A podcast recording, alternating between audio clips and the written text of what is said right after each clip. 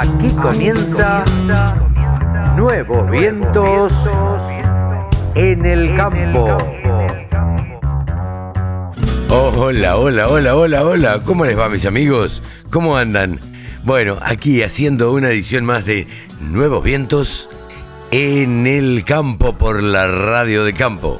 Aquí estamos como todos los sábados a las 10 de la mañana y los domingos al mediodía haciendo este programa que hemos dado en llamar Nuevos Vientos en el Campo. Hoy tendremos una mujer rural. Vamos a hablar con Florencia Freire, que vive acá cerca, en Marcos Paz, cerca de Buenos Aires. Digo, cerca de Paso del Rey.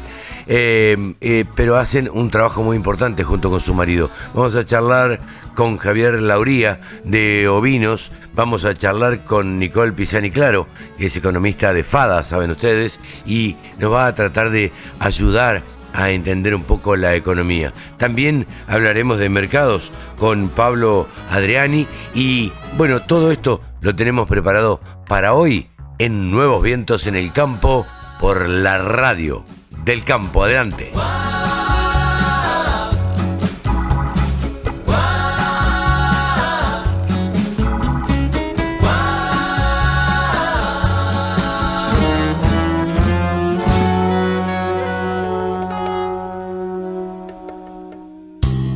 La radio del campo.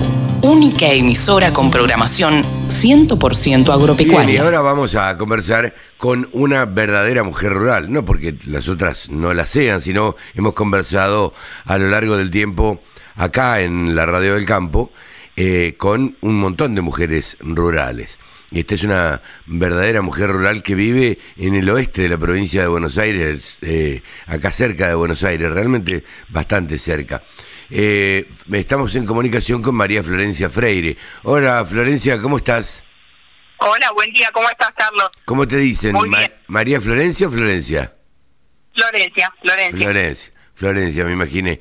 Contame, eh, ¿por qué recibiste este premio eh, em, Lía Encalanda, Encalada eh, en Juventudes? Porque vos tenés voz de muy joven. ¿Por qué te otorgaron este premio? Contanos un poquito. Eh, bueno, yo me, enteré que estaba ternada el día encalada en octubre del 2010, eh, no, perdón, en octubre del 2020, perdón. Y bueno, ahí me comentaron que, que me habían inscrito, después yo me enteré que, que fueron conocidos míos que han estudiado conmigo y había quedado ternada en la categoría tecnología. Eh, pero después este hicieron un cambio de terna y me lo otorgaron en juventudes. Ah, mira. Eh, pero bueno, quedé dentro como de una innovación tecnológica eh, por el cruzamiento que hago con, con vacas madres de raza verdinangus, negra y colorada y, y toros piemonteses. Bien, ¿vos tenés el campo, vivís dónde?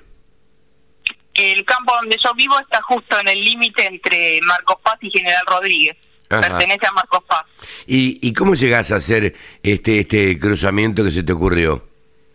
Bueno, nosotros comenzamos eh, allá por el 2016 eh, con una jaula de vacas de vacas cut que la compramos con mucho sacrificio, con ahorros, junto con mi esposo que que también es ingeniero agrónomo y siempre llevando otra actividad a la par que, que hoy actualmente también la llevamos adelante para para poder sostener la actividad agropecuaria. Claro. Eh, y bueno, y esas vacas este nosotros las hemos ido las hemos ido mejorando y para hoy llegar a un rodeo que, que nada más es negro y colorado. Pero como siempre trabajamos campo arrendado, no somos propietarios de la tierra. Claro. Eh, tratamos de hacer lo más eficiente posible el manejo. Eh, y bueno, vimos que la raza piamontese eh, nos otorgaba en la, en la primera generación de, de los terneros que cruz, o sea, de la, de la cría de la vaca madre Aberdeen con el ternero piamontese, al destete comparado con una Verdin nos daba casi 30 kilos más. Ah, mira vos, buena diferencia. En el mismo, sí, en el mismo campo y bueno, con las mismas madres. Así que bueno, eso nos ayudó bastante porque parece que no, que 30 kilos es mucho. Eh, no, es bastante, claro. Eh, eh, Florencia, ¿se hace difícil ahí en esa zona de Marcos Paz eh, arrendar campo? En el sentido de conseguir campos para arrendamiento, sí, hay muy pocos y, bueno, las superficies ya no son muy grandes. nosotros tenemos que arrendarle a varias a varias personas que no son todos de la de los mismos dueños y a su vez son superficies pequeñas ¿Vos naciste ahí? No, yo nací en Paso del Rey, soy hija de una familia de comerciantes. Y bueno, ¿y cómo llegaste? a estudiar ingeniería agronómica. ¿Cómo, ¿Cómo llegaste a estudiar? ¿Cómo, ¿Cómo se te despertó la vocación por la ingeniería agronómica eh, a una mujer prácticamente urbana, no? Sí, sí. Toda la vida me gustaron los animales y bueno, siempre me gustó el campo. Ah, mira. Eh, bueno, no sé, tenía cuatro años y me sentaba en la puerta de mi casa, que, que es la antigua Ruta 7, donde pasaban los camiones de Hacienda que iban a Liniers, y yo me sentaba ahí todas las tardes a mirar los camiones cuando pasaban. Mira vos. Claro, la avenida, la avenida Rivadavia. Exactamente, claro. Hice un bachiller en ciencias naturales y, bueno, y ahí salió mi vocación. Mira vos. Y después se, se dieron manija con tu esposo y, y este y llevaron adelante este este proyecto, ¿no? Va, que ya no es un proyecto. Sí.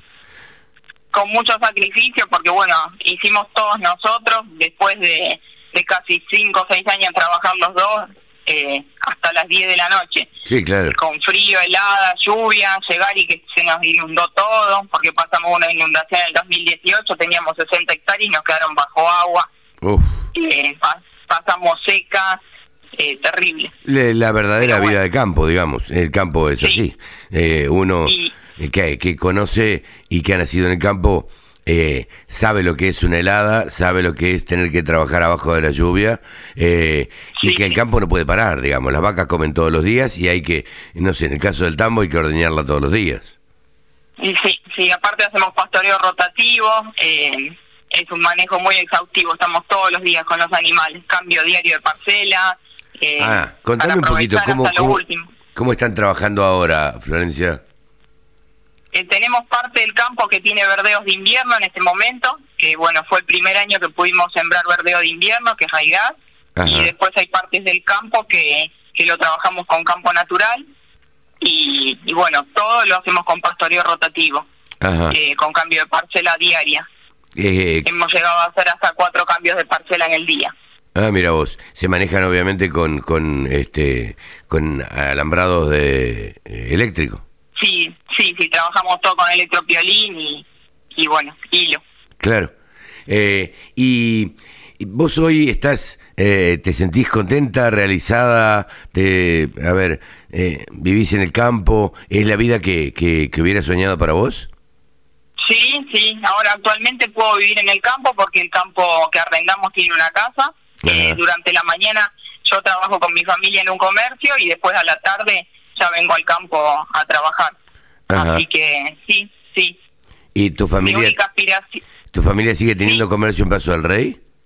Sí, sí. Ah, está cerquita ahí. Sí.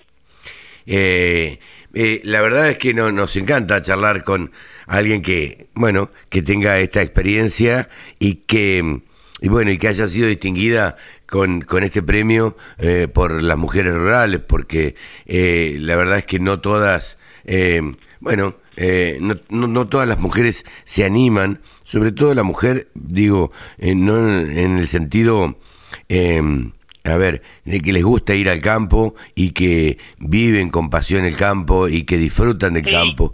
la verdad que no, no es demasiado natural o normal. sí, soy, soy madre, tengo una nena de un año y medio. Ay, mira vos. trabaja trabaja a la par con nosotros. bueno, tenés que tenés que mandar fotos y poner en redes sociales ahí. Sí, sí. Eh, eh, Florencia, nosotros te agradecemos mucho este contacto con la radio del campo. Eh, bueno, y este, No, nos encanta esto de conectarnos con, con las mujeres rurales. Siempre tienen un espacio acá en la radio del campo para, bueno, para visibilizar un poco el trabajo de, de la mujer y, y cómo trabaja la par del hombre y cómo se desarrolla una, una mujer en, en el campo. Así que muchísimas gracias. Bueno, bueno, un gusto ha sido que me hayan que me hayan llamado y bueno, poder mostrar un poco lo que hacemos los pequeños productores. Nos falta un poco de ayuda por ahí de, de parte de créditos O, bueno, mira, acá tenés una, una buena oportunidad. Eh, pregunta que no te hice, ¿qué es lo que, que, le estaría faltando a los pequeños productores que tienen 60, 80 hectáreas o que trabajan 60, 80 hectáreas o, o 60, 80 vacas este, para, para que se le faciliten un poco las cosas, ¿no? Y sí, nosotros hacemos todo pulmón y con la otra actividad tratamos de sostener esta, que por, que muchas veces por vocación. Claro, muchas veces está metiendo la mano en el bolsillo, sacando de un lado para para sostener lo otro, lo que es lo que verdaderamente te gusta. Nos cuesta mucho acceder a crédito porque cuesta mucho armar una carpeta. Cuando uno va a un banco es un golpe de decir que tienen no tienen una propiedad a nombre suyo, no son propietarios de la tierra, entonces no cierran las puertas. Pero bueno, uno tiene ganas de trabajar y trata de seguir adelante. ¿Crees que esto en el futuro se va a poder dar?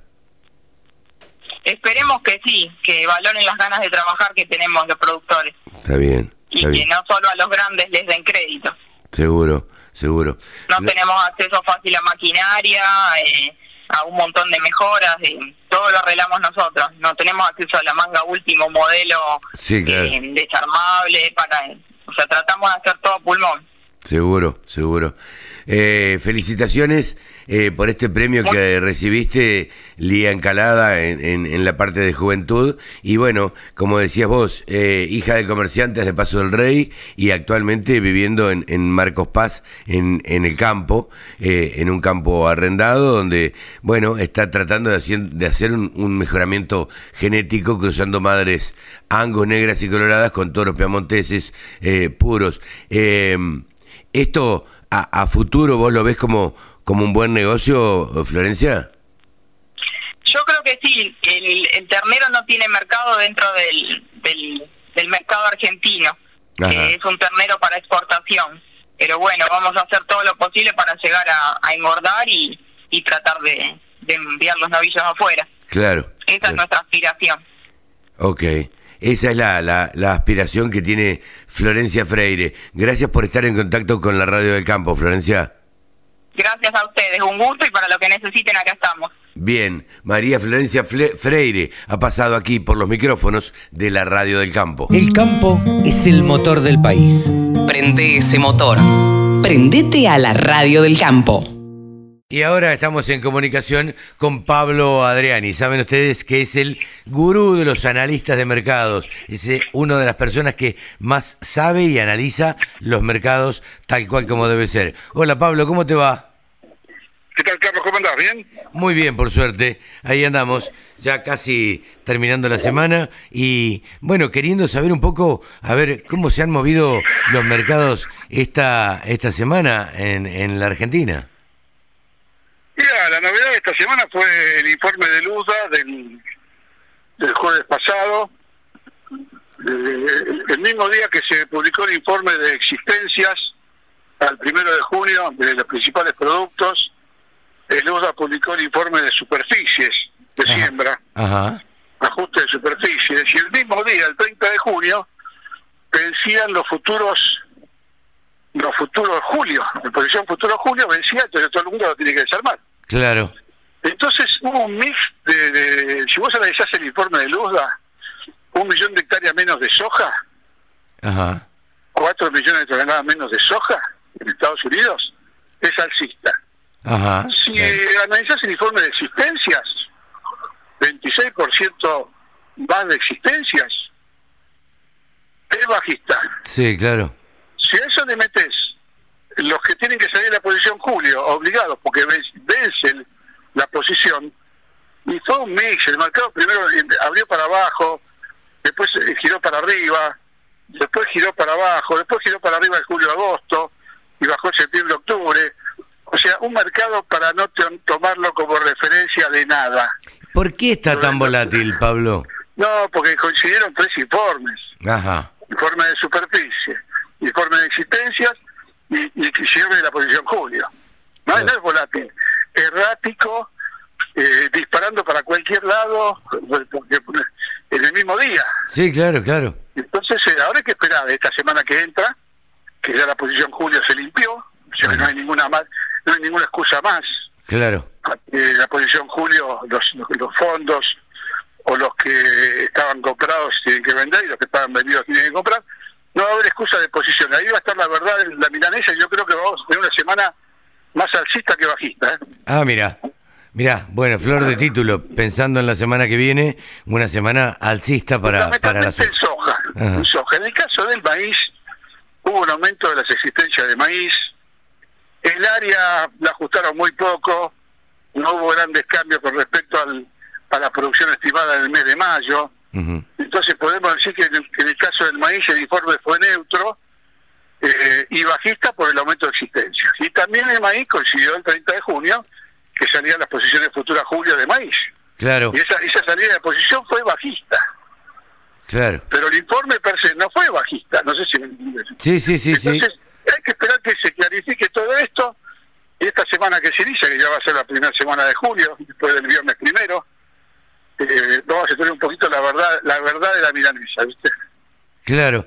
Eh, o sea que sería una semana, digamos, como para quedarse quieto, no no tomar ninguna decisión. Exactamente, hay que esperar eh, ahora este lunes y martes a ver qué hace Chicago.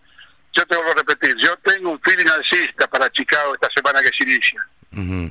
Porque el jueves y viernes pasado fue una, ensalada rusa, viste, que no, no fue para ningún lado. Claro, claro. Eh, o sea que el consejo sería quedarse tranquilito en el molde y esperar qué pasa, a ver qué pasa.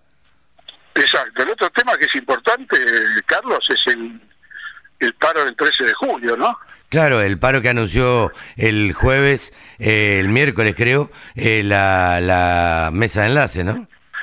Sí, pero no sé si te diste cuenta que la mesa de enlace estaba acompañada por los principales representantes del Consejo Agroindustrial.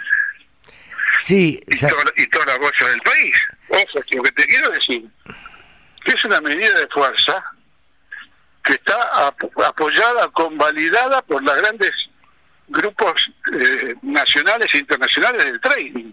Nunca había una cosa así. Sí, está, está claro eso, Pablo. Ahora, una medida como esta que se tomó de no comercialización de, de Hacienda, ni de cereales, ni de nada, eh, ¿afecta en algo? No, la verdad es que no afecta en algo, es más simbólico que otra cosa. Yo creo que es más simbólico. Mira, te puedo decir que puede afectar a la carne. Ajá. A la carne sí, porque la carne es un producto que está relacionado con el mercado interno, con la mesa de los argentinos, lo que ya conocemos. Pero lo que es granos, trigo, maíz, soja, el producto ya viene con una impronta de retener lo máximo posible. Claro. Así que no, no, el paro no, no, corre un poquito las los días de venta, pero no, no, no, no tiene una, no, es una medida alcista. Sí puede ser alcista para la carne, eso sí. Siento, siento que yo soy especialista en carne. Sí, sí, sí. Intuyo que una caída de la oferta en el mercado de líneas o ahora en el mercado de cañuelas pueda llegar a reafirmar los precios del al gancho, ¿no? Como dicen. Claro, eh, sí. Pero insisto, me parece que es un paro eh, absolutamente político. Sí, político y a, muy pocos días de, de, la, de la exposición rural. Sí, claro. Eh... Me parece, la verdad, yo creo que me parece que no era el timing para un paro. Lo que pasa es que me parece que eh, este, esta, este, este, este hecho de que se junten comisión de enlace, instituciones, bolsas, exportadores. Eso llamaba la atención al gobierno. O sea, hagan algo, le están diciendo. Sí, sí, sí, tomen alguna medida. Tomen alguna, alguna decisión. hay, una, parálisis desde que empezó el gobierno, ¿eh? no es de ahora. En la toma de decisiones, yo siempre digo, este gobierno, cuando dice que se está quemando la casa, no se mueven. Cuando llegan, ya se quemó la casa, se destrozó, se derrumbó y ya no tiene cura. Sí, sí, sí. Y, y el gobierno pareciera estar haciendo todo como para que lo critiquen, todo como para que como hicieran todas las cosas mal. Sí, la verdad que no sé si está hecho a propósito o si realmente hay un nivel de inoperancia y de falta de capacidad, porque vamos a ser sinceros, Carlos, hay muchos muchachos de la Cámpora, del Instituto Patria, que tienen puestos de 400, 500 mil pesos. Sí, sí, y no saben hacer un círculo con un vaso. sí, sí, sin duda. Eh, pero a este ritmo, eh, el gobierno de seguir así, a mí me parece que eh, no va por buen camino y yo no sé si llega al final. realidad, no, no, no es, creo que va a llegar, ¿viste? Porque los peronistas siempre tienen esa, esa ductilidad para terminar su mandato. El, tema es, primero, cómo va a llegar, y segundo, que los tiempos, la mecha está cada vez más corta.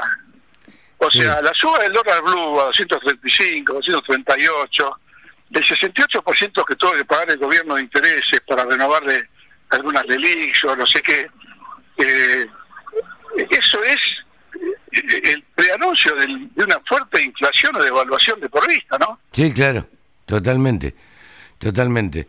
Eh, pero bueno, así están las cosas en el gobierno y el gobierno parece no querer cambiar el rumbo. Yo creo que el mercado se lo va a llevar puesto. ¿Ah, sí? El mercado se lo va a llevar Yo creo que sí, porque ¿cuánto tiempo resistís vos? Tasa de interés de 60, 68% y un dólar anclado.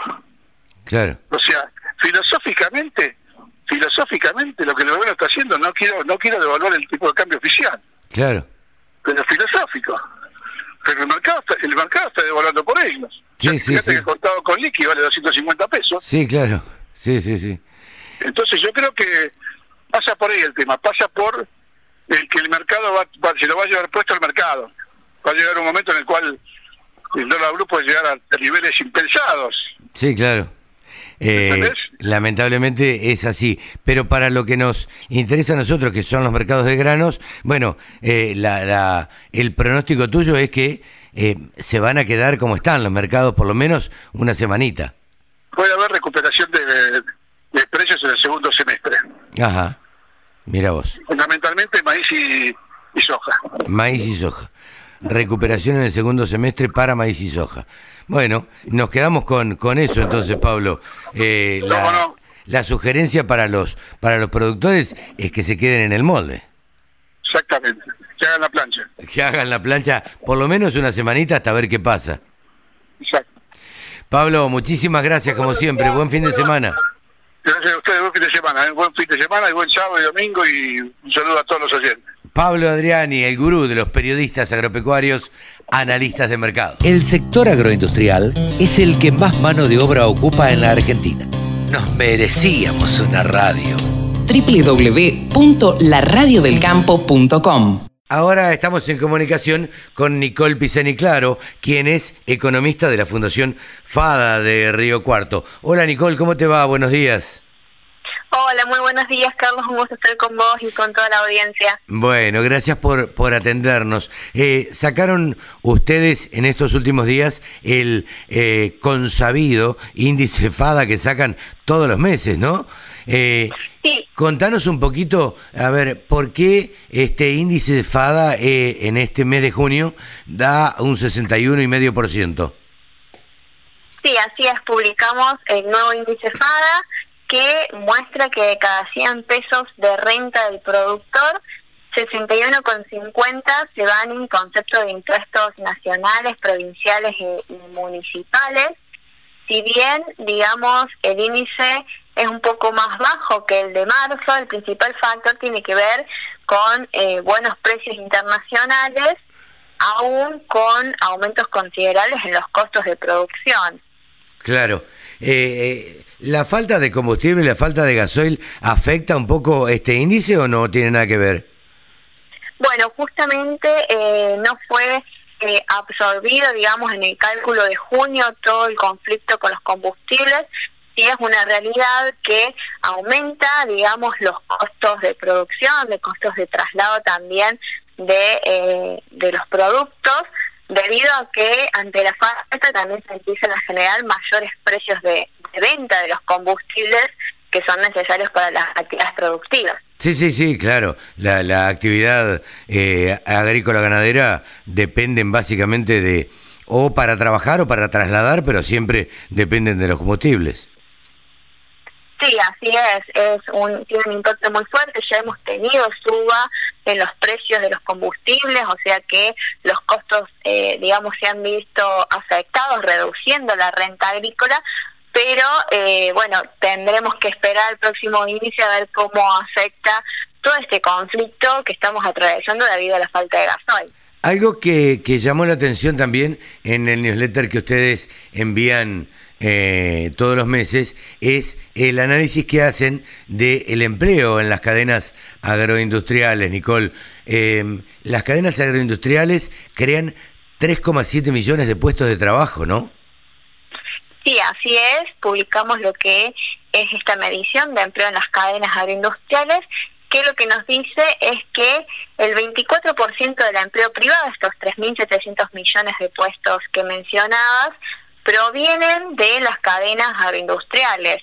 Es, eh, en otros términos, dos de cada diez puestos de trabajo vienen explicados por eh, alguna de las cadenas. Y hablamos más allá de lo que sucede en el campo, estamos hablando también de lo que sucede en la actividad industrial vinculada a las cadenas agroindustriales, al comercio, al transporte y a servicios conexos. Claro. Ahora, em, eh, la verdad es que el, el trabajo en la Argentina, eh, eh, como dicen ustedes, dos de cada diez trabajos del sector privado se generan en alguna cadena agroindustrial. Ahora, ¿por qué muchas veces escuchamos de sectores que no tienen nada que ver con el campo en general que el campo no, no produce mano de obra? Bueno, muchas veces se asocia el campo solamente a lo que es la producción primaria, digamos, lo que sucede en el campo es lo que identificamos como sociedad como el empleo de las cadenas. Y esto va más allá de lo que sucede en el campo, que puntualmente genera el 38% de estos 3.700 millones, sino que también hay todo un desarrollo en eslabones industriales, en eslabones de comercialización y de transporte o de maquinarias e insumos que se proveen para la producción primaria. Eh, entonces, digamos, tenemos un gran abanico de eslabones que hacen a las cadenas agroindustriales y va más allá de lo que sucede en el campo, por eso eh, muchas veces se identifica con una baja generación de empleo. Claro, claro. Ahora, eh, el 25,6% de lo que producimos viene del campo, eh, también según eh, el informe el informe FADA. Em, en un año aumentó lo que el agro aporta al, PBI, al Producto Bruto. Eh, uno de, cuatro de, cuatro, de cada cuatro dólares del Producto Bruto Interno lo originan estas cadenas, las cadenas agroindustriales. Eh, también a veces hay una idea de que aporta poco y sin embargo, eh, evidentemente, el agro aporta y aporta mucho. Sí, así es. Eh, muchas veces está esta idea equívoca o, como decía recién, lo mismo que con el empleo, se mira por el lado de con la producción o el aporte a la actividad económica, solamente lo que sucede en el eslabón primario, en el campo, pero en realidad las cadenas aportan el 25,6% de la actividad económica. Como bien decías, es uno de cada cuatro pesos de PBI que provienen desde las cadenas agroindustriales hablamos de, eh, de nuevo, producción primaria, pero también de alimentos y bebidas, de la actividad comercial vinculada a esto, el transporte y la logística, y es una de eh, las mayores participaciones si lo miramos desde 2004 a, a la fecha, ¿no? Claro, eh, es decir que creció el aporte del campo a, a la torta argentina, ¿no? Sí, así es, creció el aporte del, del campo a la torta argentina, pasamos de en 2020 a hablar de un 24%, allá en 2021 a hablar de un 25,6%, como bien decíamos, pero eh, bueno, todavía tenemos un gran potencial para hacer crecer la actividad de las cadenas agroindustriales y de cualquier otro sector del, país, eh, con el objetivo de que esta torta también sea grande, porque así eh, hay mayor generación de empleo, y eh, también la porción que corresponde a cada uno termina siendo mayor, ¿no? Claro, eh, o sea que la torta todavía se puede se puede agrandar, ¿no es cierto? Así es, la torta todavía se puede agrandar. Eh, necesitamos sí las políticas acordes para que esta torta sea grande. Entre ellos estamos hablando, bueno, de un ordenamiento más en términos macroeconómicos, de combatiendo la inflación, corrigiendo los tipos de cambio, eh, después sí, ya necesitamos acceso a los créditos, mejoras de infraestructura, pero hay un gran potencial a nivel país para que esta torta sea grande, generar empleo, reducir la pobreza y mejorar la calidad de vida. Sí, sí, eh, eh, por eso es, es tan importante que esa, esa torta sea grande, ¿no? Y, y, nos podamos desarrollar como, eh, como país. Exactamente, es lo más importante empezar a trabajar en, digamos, este ordenamiento para dar las condiciones propias para que se generen inversiones para el crecimiento. Nicole, clarísimo como siempre, te volveremos a molestar en otra oportunidad, así que muchísimas gracias por este contacto con la Radio del Campo. Un gusto acompañarlo. Muchísimas gracias. La licenciada Nicole Pisani Claro, economista de FADA, pasó aquí en los micrófonos de la Radio del Campo. La Radio del Campo única emisora con programación 100% agropecuaria. Ahora estamos en comunicación con el periodista que más sabe de ovinos, con Javier Lauría. Hola Javi, ¿cómo te va? Buen día. Carlitos, muy buenos días, qué placer saludarte. ¿Cómo estás vos? Bueno, muy bien, por suerte, muy bien. Trabajando como siempre y queriendo saber todas las novedades de, ovinos que se han generado o que se van a generar en el tiempo que viene. Eh, hay, hay un montón de eventos eh, que que está generando el ovino, eh, o que genera siempre, pero bueno, este año pareciera que tienen un poco más de, visibilidad. Eh, contanos un poco. Sí, sin duda es así, tal cual vos lo mencionás. Y uno de los, o sea, los ojos de los ovejeros siempre están puestos, casi te diría, casi fundamentalmente hasta el 2019-2020, estaban sobre Palermo. Eh, después, obviamente, la pandemia cambió mucho los planes y obviamente tuvieron que tratar de transformarse, empezar a ver las posibilidades. Eh, algunos vieron que podían viajar por su provincia, pero no en el resto, viste que antes el claro. de la provincia era medio complejo, y había eventos muy restringidos, entonces, supongamos, Entre Ríos, que tiene un circuito de exposiciones todo que, que se origina en La Paz y después son varias las expos regionales, tuvieron lógicamente visitas locales. Lo mismo pasó en cada una de las provincias, eh, con muchas limitaciones, lógicamente, pocos, pocos que se presentaban, pero muchos que se quedaron con las ganas porque venían preparando desde la gestación, desde la elección de la madre y el padre, animales para Palermo. ¿Por qué digo de la gestación?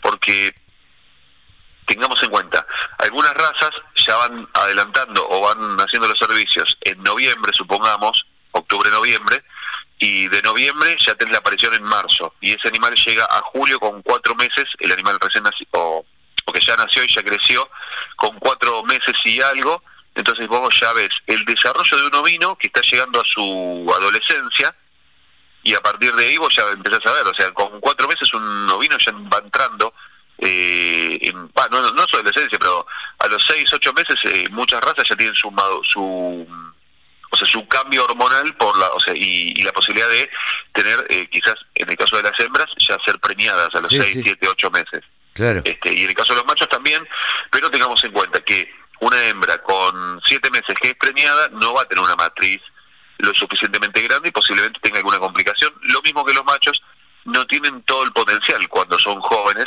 Claro. Eh, todo el potencial y la cantidad de, de, esperma eh, fértil presente en lo que pueden llegar a eyacular. Esos son detalles a tener en cuenta que, si bien eh, tienen una madurez sexual, no tienen un avance importante, entonces no está bueno adelantar un poco el ciclo. Apurar, apurar tanto el ciclo, ¿no? Exactamente. Entonces, lo que uno ve en Palermo muchas veces, y hay razas que se pueden mostrar, otras que no tanto, es que vos ves a la madre con el cordero al pie y ese cordero con tres meses es un indicio, con tres, cuatro meses es un indicio de cuán precoz y cuán prolífica es. O sea, una madre con dos corderos al pie y los, y los corderos de tres, cuatro meses son grandes y ya te das cuenta de la precocidad y la prolificidad de esa, de esa hembra. Entonces ya como que juega de otra manera. Esa, O sea, saca una ventaja. Sí, sí, sí, sí. Básicamente. ¿Qué, a ver, eh, ¿por qué, explicarle a, la gente por qué... Eh, los productores se preparan siempre para Palermo y están presentes en Palermo. Ya sabemos que es la vidriera más grande, ¿no? Pero Sí, sí, esa es una de las principales razones. Palermo también permite vender y comprar buena genética. Eh, no es la plaza para todos los ovejeros, eso tenemos que aclararlo. No es la plaza para todos los ovejeros porque los que están en Patagonia, por una cuestión sanitaria, no pueden volver a entrar el animal si no lo vendieron, entonces los castigan demasiado los animales patagónicos. Claro Eh, básicamente, para el que no lo no tiene presente, puede saberlo pero no lo tiene presente, eh, cuando uno atraviesa la barrera del río Colorado de abajo hacia arriba, básicamente de sur a norte, ese animal no puede volver de norte a sur porque pasó a una zona de, o sea, sin aftosa con vacunación y previamente en Patagonia estaba en una zona sin aftosa, sin vacunación. Así que esa restricción. Por lo cual los animales que vienen de Patagonia tienen que venderse sí o sí o quedarse sí o sí, entonces en los remates los castigan, ofertan muchísimo menos de lo que valdría cerca de su casa. Claro. Básicamente. Sí, sí, eh, En cuanto a la cantidad, tienen muchísima presencia, todo lo que es la, zona centro-norte, mucha presencia de muchas razas que a veces solo se las ve en las zonas, o sea, en, una zona específica. Por ejemplo, en su zona. Lincoln, claro, en su zona. Lincoln es una raza que eh, hace muchos años era una raza súper, súper numerosa en el país y hoy se la ve en Y en Palermo. No se la ve prácticamente en otras exposiciones. Eh, Scottish Blackface, una raza muy rústica, de pelo principalmente, se la ve en Ayacucho y en Palermo. Y quizás en alguna otra más, pero no, no tiene su propia, por ejemplo, su propia exposición. Claro. Eh, le pasa lo mismo. Entonces uno ve una variedad linda en Palermo que en otros lugares no se ve. Y aparte, como el público que va a Palermo es muy amplio, es el público que quizás se anima a abrir el juego eh, y, de, y no solamente criar vacas o gallinas, sino sumar ovejas a sus rodeos. Sí, sí, sí. Ahora, eh, te pregunto esto, Javi, ¿van todas las razas a Palermo? No, no, no. Lamentablemente no, el listado es, es, es muy amplio, pero todavía no. O sea, las del sur, eh, Merino no, no hay prácticamente, salvo algún cabañero que tenga pedigree en zona provincia de Buenos Aires. Eh, Duni Merino tampoco. Duni Merino es una derivación del Merino. MPM, eh, este año no creo, capaz que el año próximo sí. A ver, el listado, si estaba chequeando por si acaso, no, no está, MPM. Okay. Eh, y las que están en Patagonia, básicamente, esas son las principales, eh, Merino, Duni Merino, MPM, que es Merino multipropósito. Hay algo de Paul Dorset, pero me parece que no es de pedigrí lo que está en Patagonia, así que tampoco participa. Eh, Corriel está presente en todo el país y sí va a participar, pero no obviamente lo que está en Patagonia, sino lo que está de Bahía Blanca hacia arriba.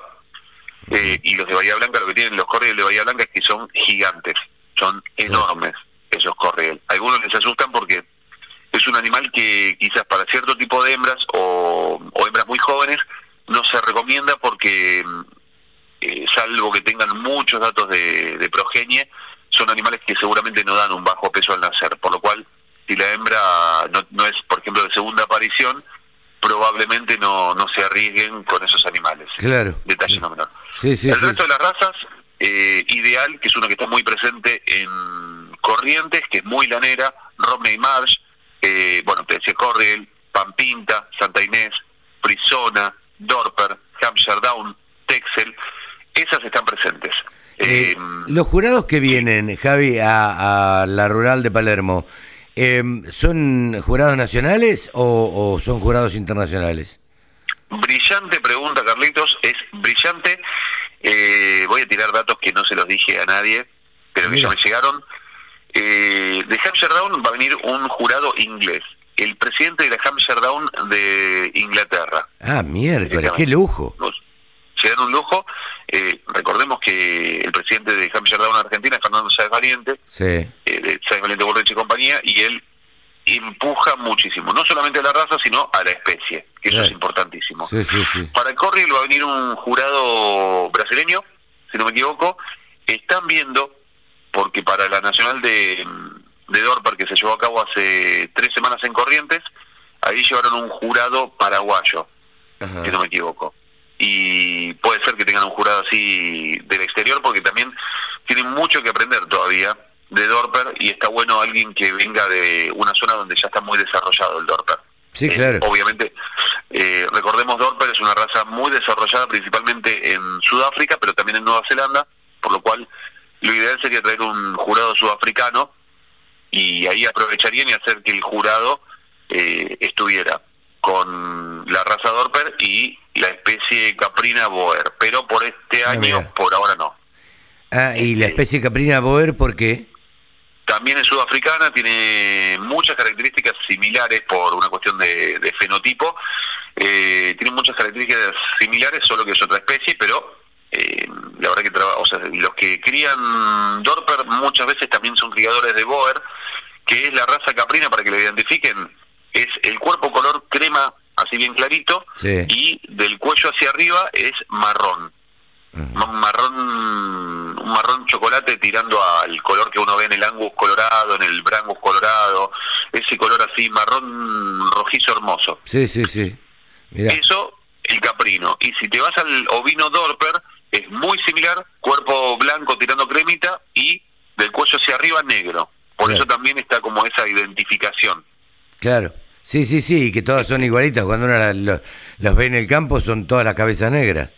Sí, sí, sí. Realmente ver un rodeo bien desarrollado de Dorper o de Boer, eh, la verdad que da, gusto. da gusto verlo.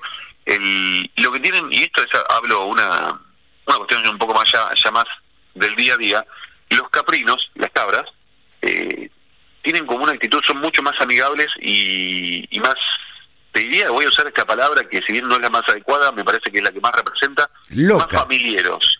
Ah, mira. La, la cabra, el chivo, vos te acercás y se acercan, se acercan, quieren que los acaricies, eh, pero naturalmente. En cambio, el ovino, si está medio familiarizado con, con la gente, sí, pero si no, es como más, más distante, más temeroso. El caprino, a veces hasta son eh, son intensos. Sí, son molestos, a, veces son molestas las cabras. Sí, o sea, de forma, o sea, la cabra de por sí es mucho más ágil inclusive que el... Sí, claro. Que, el, que la oveja y requiere un manejo más importante con el tema de, los alambrados. Pero son muy demandantes, ¿viste? Como una, una mascota. Sí, sí, sí, sí. Eh, una mascota esa que, que vos le decís que es muy, muy pesado, o sea, son súper intensos, súper cariñosos.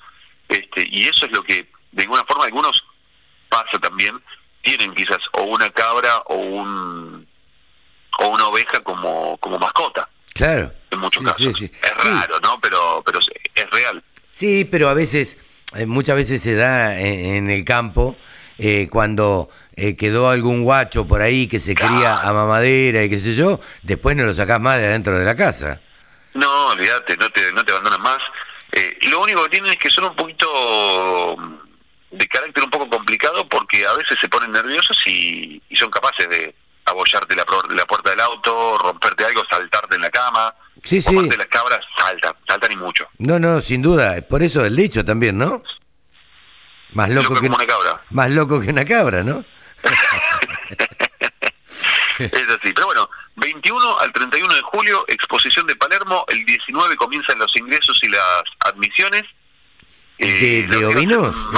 El, mismo día que... De ovinos y de todo. Ah, mira. El 19 comienza el ingreso de todos los animales a Palermo. Esto Pero no, eh, no dura lo mismo la, la exposición de, de ovinos que de bovinos. Eh, como ah, mucho habrá un día de diferencia. ¿Ah, sí? Sí. Yo pensé que estaban menos días los, los, ovinos. No, lo que pasa es que este año se, se cortó un poquito la rural. Ah, ok. Este año son 10 días. Creo que el anterior eran 12, 12 si no O sea, el 2019. El sí, claro, la última.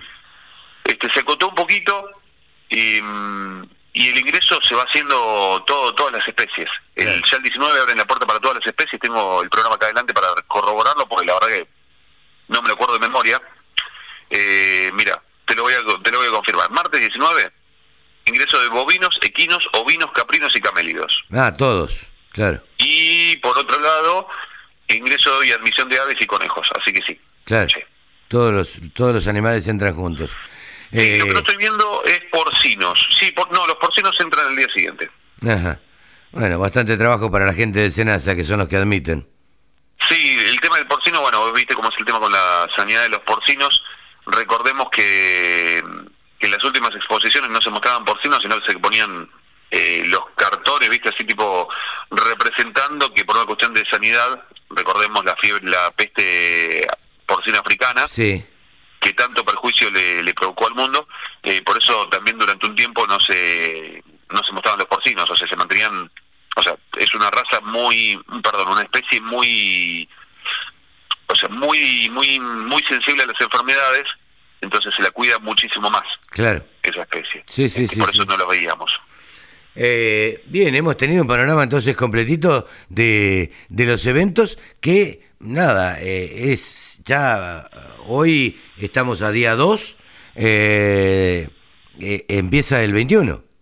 Exactamente. Y, después tenemos más eventos, te los listo nada más para que los tengas ahí en cuenta y después más adelante los iremos desarrollando. A ver qué hay. Del tema ovinos. Tenemos la expo de la octava Nacional Hampshire, que se va a llevar a cabo en Venado Tuerto la segunda Nacional Texel, que se va a llevar a cabo en Jesús María, eh, y un evento que a mí me, interesa mucho, que después más adelante lo iremos charlando, es el Congreso Internacional Ovino en Córdoba, en la ciudad de Villa María, ah, una ciudad hermosísima. Mira este, Así que tenemos... Esto es en octubre. Esto es, en, octubre. del 20 al 23 con pegadito, o sea, casi obviamente es en el mismo marco, de la fiesta del Cordero Cordobés. Ah, mira vos. Congreso Internacional Ovino, entonces, en Córdoba, 20, 21, 22 y 23. Exactamente, organizado por la Cámara Argentina de Productores Ovinos de Córdoba, la, CAPOC, que mm, están haciendo, están renovando, no, esto no es, están dejando atrás, sino, o sea, con el presidente actual, pero fue como una renovación de compromiso eh, de todo el equipo para seguir impulsando. La CAPOC, recordemos, es cordobesa, los cordobeses son un motor en toda la región centro. Y bueno, con ese empuje natural que tienen, vuelven a, darle un giro y un empuje a la capo. Eh, Javi, completito el panorama de, eventos en los ovinos. Así que nos despedimos hasta la semana que viene. Claro que sí. Te mando un abrazo grande y saludos a todos los oyentes. Abrazo grande. Javi Lauría, el periodista que más sabe de ovinos, aquí en la Radio del Campo. Solo pensamos en agro desde la música hasta la información. Bajate la aplicación para escucharnos en tu celo. Y hasta aquí ha sido una edición más de Nuevos Vientos en el Campo, aquí en la Radio del Campo, como todos los sábados a las 10 de la mañana y los domingos a las 12. Los esperamos la semana que viene. Chau, que lo pasen bien.